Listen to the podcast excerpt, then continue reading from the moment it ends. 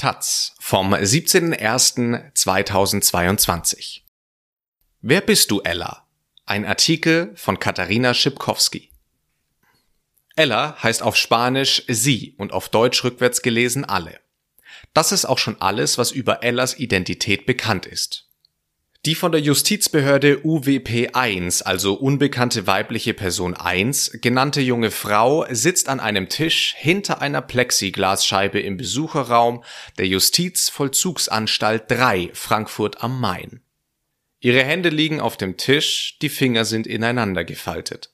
Sie trägt eine graue Sweatshirtjacke und dunkle Jeans, ihre Haare werden von einem Tuch zusammengehalten. Eine Corona-Schutzmaske verdeckt die Gesichtszüge der zierlichen Frau. Zur Begrüßung führt sie ihre Handflächen vor der Brust zusammen und deutet eine Verneigung an, wie zu einem hinduistischen Namaste, dem Willkommensgruß. Die Bildzeitung hatte im Mai vergangenen Jahres ein Foto von ihr veröffentlicht. Dazu der Titel Das ist die Polizistentreterin aus dem Dannenröder Wald. Aber wer ist die Person wirklich, die absolut nichts über sich verraten will? Und warum hält sie so eisern an ihrer Anonymität fest? Das Gericht rechnete ihr das Schweigen über ihre Identität strafverschärfend an. Die junge Frau, die auf dem Stuhl im hintersten Teil des Besucherraums Platz genommen hat, wirkt auf den ersten Blick zurückhaltend, fast schüchtern. Das Gespräch findet in englischer Sprache statt. Auf die Frage, warum sie anonym bleiben will, sagt sie, It's about principles. Auf Deutsch, es geht ums Prinzip. Welche Sprache ihre Muttersprache ist, sagt sie nicht. Deutsch ist es jedenfalls nicht. Ella erklärt ihre radikale Verweigerung. Sie lehne es ab, sich vom Staat in Kategorien wie Geschlecht, Alter oder Herkunft einteilen zu lassen. Wichtiger sei, was die Menschen verbinde. Wer bist du, Ella? Die Aktivistin neigt den Kopf leicht zur Seite. Ihre Augen blicken mild und deuten ein Lächeln unter der Corona-Schutzmaske an. Ein Mensch einfach, sagt sie leise. Mehr ist dazu von ihr nicht zu erfahren.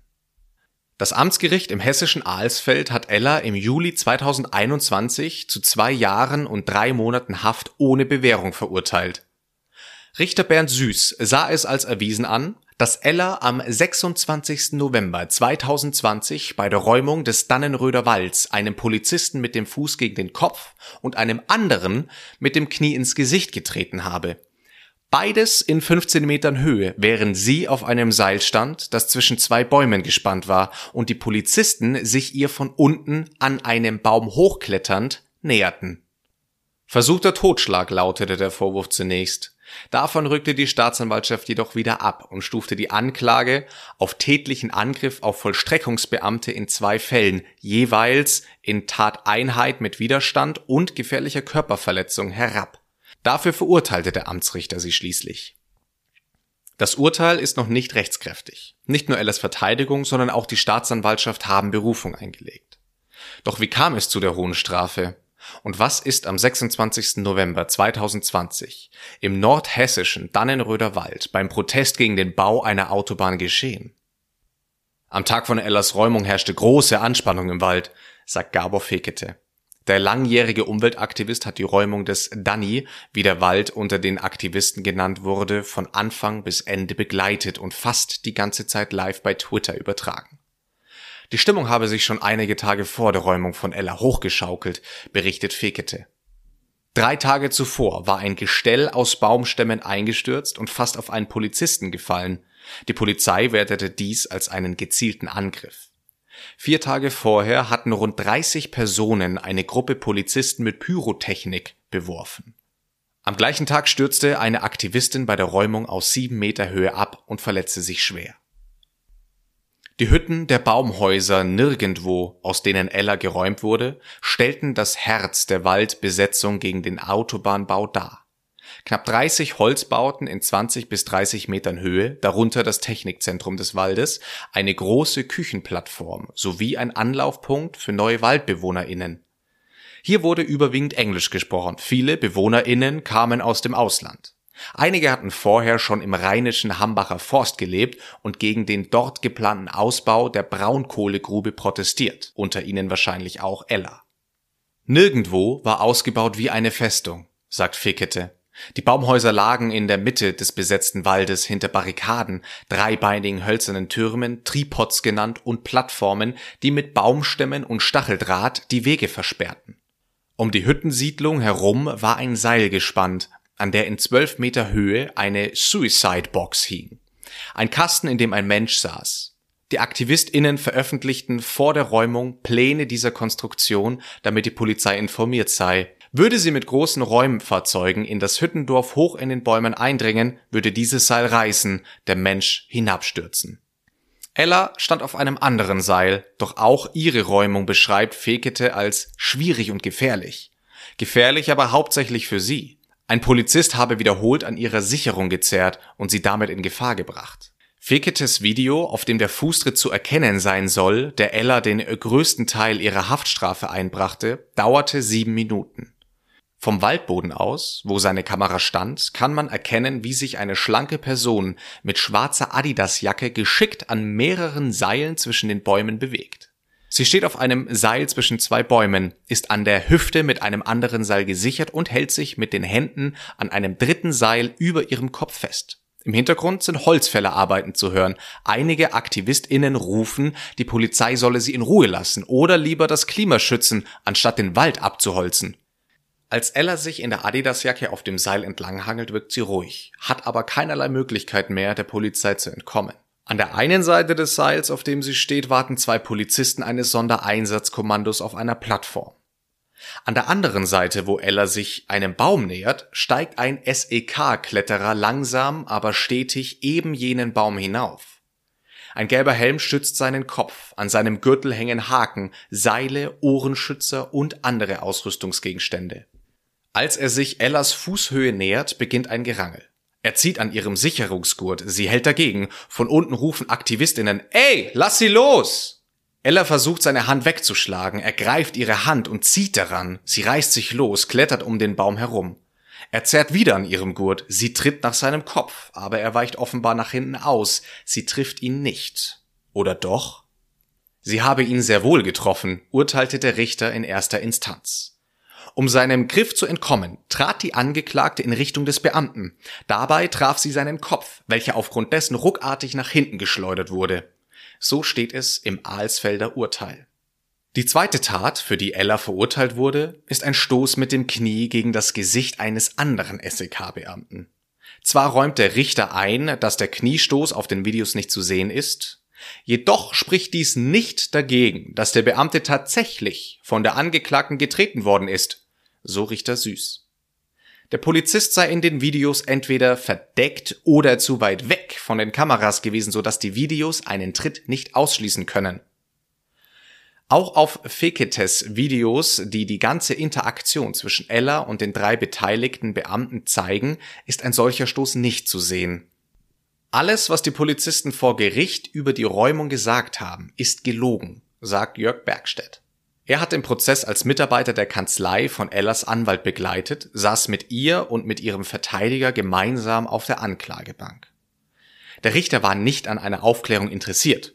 Das ist Freiheitsberaubung und Rechtsbeugung, eine lancierte politische Justiz.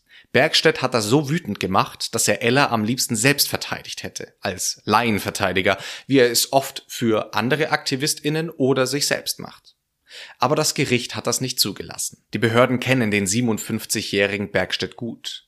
Überall, wo in der Mitte Deutschlands eine Autobahn blockiert oder ein Wald besetzt wird, hat er seine Finger im Spiel. In der Nähe von Gießen betreibt er ein autonomes Zentrum. Dort haben er und andere Aktivisten einen Film über Ellas Räumung gemacht. Er heißt Ella. Von den Lügen einer Staatsanwaltschaft, die verschleiern und einschüchtern will und wurde bereits an über 100 Orten in Deutschland aufgeführt. Man kann ihn auch bei YouTube sehen. Sowohl die Filmaufnahmen der Polizei als auch Gabor Feketes Videos sind in den Film eingeflossen. Anhand ihrer und eines Theaterstücks, in dem AktivistInnen die Räumung nachspielen, versucht Bergstedt die Räumung zu rekonstruieren. Als die Polizeivideos im Gerichtssaal gezeigt wurden, hätten der Richter und die Staatsanwältin zum Teil gar nicht richtig hingeschaut, beschwert sich Bergstedt verärgert. Mit der hohen Haftstrafe hätten bis zum Tag des Urteils auf Seiten von Ellas Verteidigung niemand gerechnet. Für die Angeklagte sei es ein Schock gewesen. Sie sei aufgesprungen und habe dem Richter entgeistert zugerufen, What happens to you? Auf Deutsch, was ist los mit Ihnen? Im Zuschauerraum brach Tumult aus. Der Richter räumte den Saal. Ella ist eine ruhige, zurückhaltende Person. So beschreibt Anja Kraus ihre Freundin. Die 60-jährige Heilpraktikerin ist eine von Ellas wenigen Kontakten zur Außenwelt. Sie hat als eine von zwei Personen eine Besuchserlaubnis und fährt alle zwei Wochen in die Justizvollzugsanstalt nach Frankfurt am Main. Während der Monate im Dannenröder Wald kam Ella oft zum Duschen und Wäschewaschen zu Kraus, die in der Region wohnt. Kraus wiederum ging oft in den Wald, um den Protest mit einer Musikgruppe zu unterstützen, in der sie mitsingt. Ella hat sich für ein gewaltfreies Leben entschieden, weshalb sie kein Fleisch und keine Tierprodukte isst, ihr Leben nach buddhistischen Lehren ausrichtet und sich bemüht, auch sonst niemandem auf die Füße zu treten, sagt Anja Kraus. Autoritäten lehne sie grundsätzlich ab. In der Haftanstalt gehe es ihr nicht gut. Wie hat die Zeit im Knast Ella verändert? Kraus seufzt. Sie wird sicher seelische Wunden davontragen. Der Tag beginnt morgens um 6.30 Uhr mit einer Lebendkontrolle, schreibt Ella in einem Brief aus der Haft an ihre UnterstützerInnen.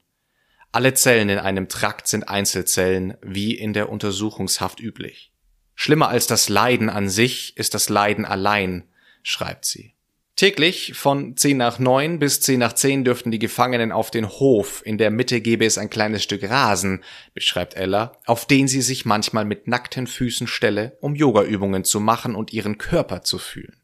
Um halb elf gäbe es bereits Mittagessen, wegen der Corona-Pandemie werde es in den Zellen eingenommen. Ella esse fast nichts davon, weil es meistens nicht vegan sei. Den Rest des Tages meditiere sie und beantworte die Briefe ihrer UnterstützerInnen, Physischer Kontakt ist neben meinen Freundinnen und der Natur das, was ich am meisten vermisse, sagt die unbekannte weibliche Person hinter der Plexiglasscheibe im Besucherraum. Händeschütteln oder sonstiger körperlicher Kontakt sind zwischen Besucherinnen und inhaftierten Personen verboten. Darauf hat der Beamte der Justizvollzugsanstalt, der die ganze Zeit in Sichtweite steht, vor dem Gespräch hingewiesen. Rennen sei den Gefangenen ebenfalls nicht erlaubt, sagt Ella. Wie hält man das aus, wenn man zuvor Monate, vielleicht jahrelang in Baumkronen gelebt hat? Im besetzten Wald ist es nachts in den Baumhäusern nicht nur im übertragenen Sinne kuschelig. Die WaldbewohnerInnen schlafen oft zu mehreren auf wenig Raum, um sich gegenseitig zu wärmen und pflegen einen äußerst sensiblen Umgang miteinander. Sie achten darauf, niemandem ungewollt zu kategorisieren. Es spiegelt sich in ihrer gewöhnungsbedürftigen Sprache. Sie reden von Aktivistis, Übersetzeris, sogar von Polizistis. Anja Kraus erzählt, dass sie ihre Freundin gefragt habe, wie es aussehe mit der Solidarität im Knast. Da habe Ella nur geschwiegen, Tränen hätten sich in ihren Augen gebildet. Doch im Besucherraum der JVA verliert Ella gegenüber der Taz kein schlechtes Wort über die Stimmung unter den Mitgefangenen. Sie sagt lediglich, es ist nicht die angenehmste Erfahrung, hier eingesperrt zu sein. Manchmal brächten die Inhaftierten sich gegenseitig zum Lachen oder unterstützten sich, sagt sie. Klar ist aber auch, dass Ella das Einhorn unter den Gefangenen ist. Niemand sonst dürfte so viel Post bekommen wie sie. Über 800 Briefe von UnterstützerInnen haben sie schon erreicht. Mit ihrer Familie und Menschen aus ihrem früheren Umfeld kann sie freilich keinen Kontakt haben. Es würde sie sofort verraten. Auch mit ihrer Anonymität ist sie im Knast allein. Lohnt sich das alles, Ella? Natürlich kann ich das nicht zu 100% wissen, sagt sie. Und natürlich sei der Druck hoch und kämen ihr manchmal Zweifel, ob sie das Richtige tue. Aber ich mache das nicht für mich, sagt sie. Ich mache es für die Bewegung. Das Wissen, nicht allein zu sein, gebe ihr Kraft. An diesem Montag beginnt vor dem Hessischen Landgericht in Gießen die Berufungsverhandlung das Gericht hat dafür acht Termine angesetzt. Die Beweisaufnahme wird neu aufgerollt werden. Auch der Film Ella von Jörg Bergstedt soll in der Verhandlung gezeigt werden. Ella hat ihren Anwalt gewechselt. Waltraud Verleih ist eine Frankfurter Strafrechtsanwältin mit klaren Erwartungen an das Landgericht. Ich erwarte eine rechtliche Neubewertung und die Freiheit meiner Mandantin. In der ersten Instanz seien viele Fehler passiert. Als ein großer Komplex soll die Sicherung der SEK-Beamten bei der Räumung eine Rolle spielen. Der Richter der ersten Instanz war davon überzeugt, dass die Polizisten in 15 Meter Höhe kaum gesichert gewesen seien, weshalb Ella ihren Tod billigend in den Kauf genommen habe. Für die Bemessung der Strafe ist so etwas entscheidend. Ich hatte Todesangst, hatte der SEK-Beamte vor Gericht ausgesagt, der sie vom Baum geholt hatte und das Problem war, dass ich nur mit einem Steigeisen gesichert war. Wenn das nicht mehr gespannt ist, rutscht man aus der Rinde und verliert den Halt und fällt. Ellers Verteidiger glaubte ihm nicht. Er fragte, wieso sollten hoch ausgerüstete und geschulte Beamte des Sondereinsatzkommandos ungesichert in Baumkronen klettern? Das hessische Innenministerium sagt dazu auf Nachfrage der Taz, die Eigensicherung ist grundsätzlich ein elementarer Bestandteil eines jeden Einsatzes, auch bei Einsätzen in der Höhe.